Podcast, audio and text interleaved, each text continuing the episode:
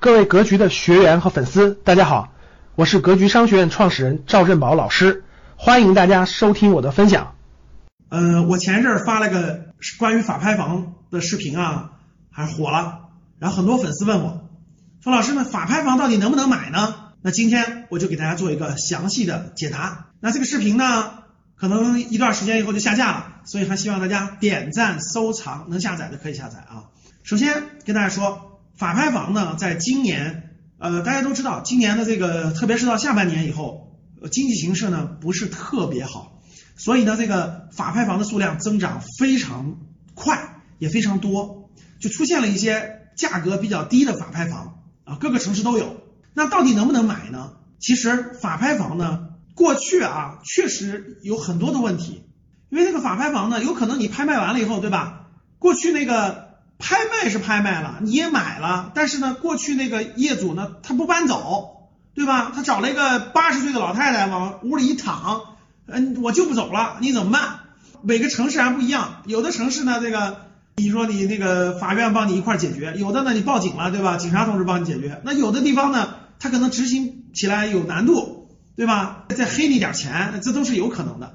那有的法拍房呢，也怕这个房子里头发生过什么。不和谐的事情呀，对吧？怕有问题，所以如果是以前，就现在这个没有现在这个经济形势不太好，法拍房暴增之前，我是不建议买法拍房的。那因为这个怕有问题，怕有纠纷啊，你遇到纠纷以后你很麻烦，对不对？但是呢，由于这个经济形势不景气之后，很多房子断供了，就很多房子其实它很正常的，它过去也是无论是住着还是空房子，它断供了，银行月供供不上了。供不上以后呢，拿出来拍卖了，对吧？银行啊、法院啊拿出来拍卖了。其实这里头就会大大的增加大量的这种房源。首先房源不错，然后呢，房子有可能是新房子，没住过人呢，或者是毛坯房，很好的房子，对吧？也没住过人，没有任何纠纷也。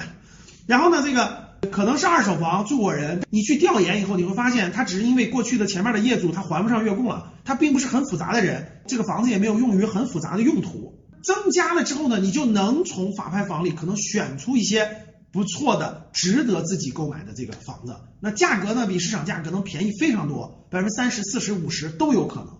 所以呢，如果你真的有这个需求，但前提条件还是我说那句话啊，就是你应该是刚需房，就是你是买了是自住的。啊，刚需房，你有这个买房的需求，可能也是投资的啊，那特别便宜了嘛，对吧？可能也是投资的。然后你去买的时候呢，那法拍房能不能选呢？其实现在我认为量供应量大了以后可以选，但是一定要精挑细选。我说以下五点，如果你选法拍房的时候，一定要认真留意我下面说的五点。第一点，你要涉及到这个房子是新房子还是旧房子。啊，一般来说，新房、毛坯房还没有住过人的房子，相对会好一些，就相对未来出现纠纷的概率会小很多。这是第一点啊。第二点，如果是老房子，就这个是老房子，里面原来住过人，那你这个你一定要考虑清楚，这个去实地要调研一下，这个房子里现在还住不住的人，你要调研一下。然后呢，这个房子如果是一个老房子，而且里面还住着人。那你就要慎重了，那有可能人家就不搬走，到时候也是有一定的纠纷的，一定纠纷的，也有可能拍卖完人家搬走了，也有可能人家就赖着不搬走，这个有纠纷，那纠纷呢就有就就很麻烦嘛，对吧？有可能得法院出面，有可能警察出面，对吧？比较麻烦，这是第一种麻烦啊。如果这个这家人通情达理，能说明白，哎，你们拍完了我就还完账我就走了，搬完了，我认为也是还是可以的。那如果这点做不到，那要小心了。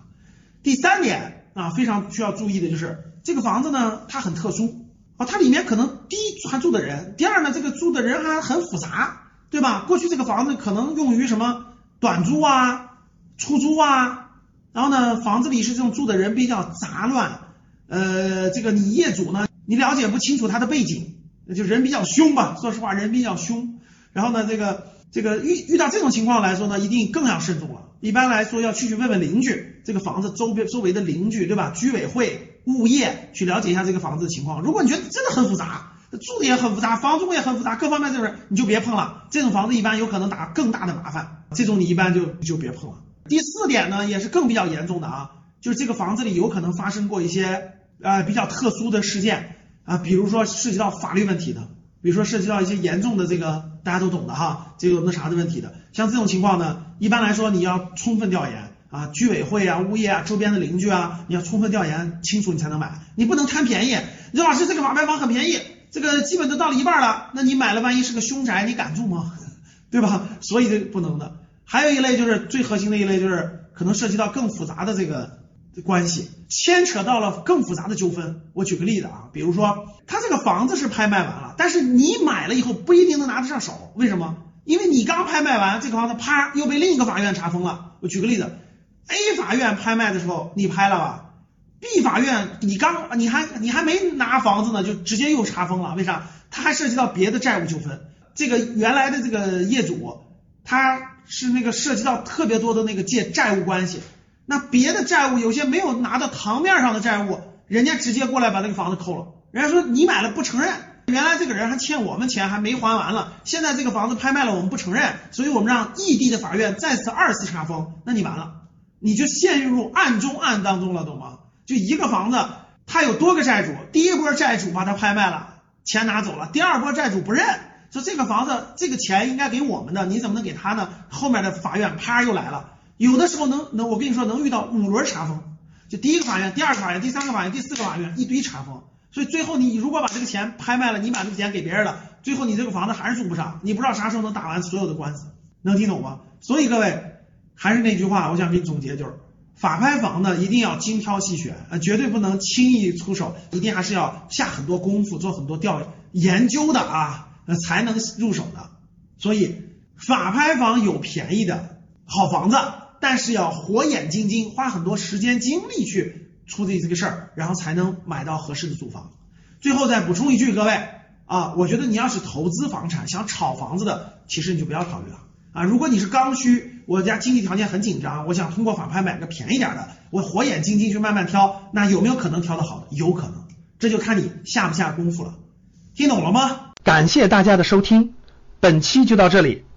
想互动交流学习，请加微信二八幺四七八三幺三二二八幺四七八三幺三二，欢迎订阅收藏，咱们下期再见。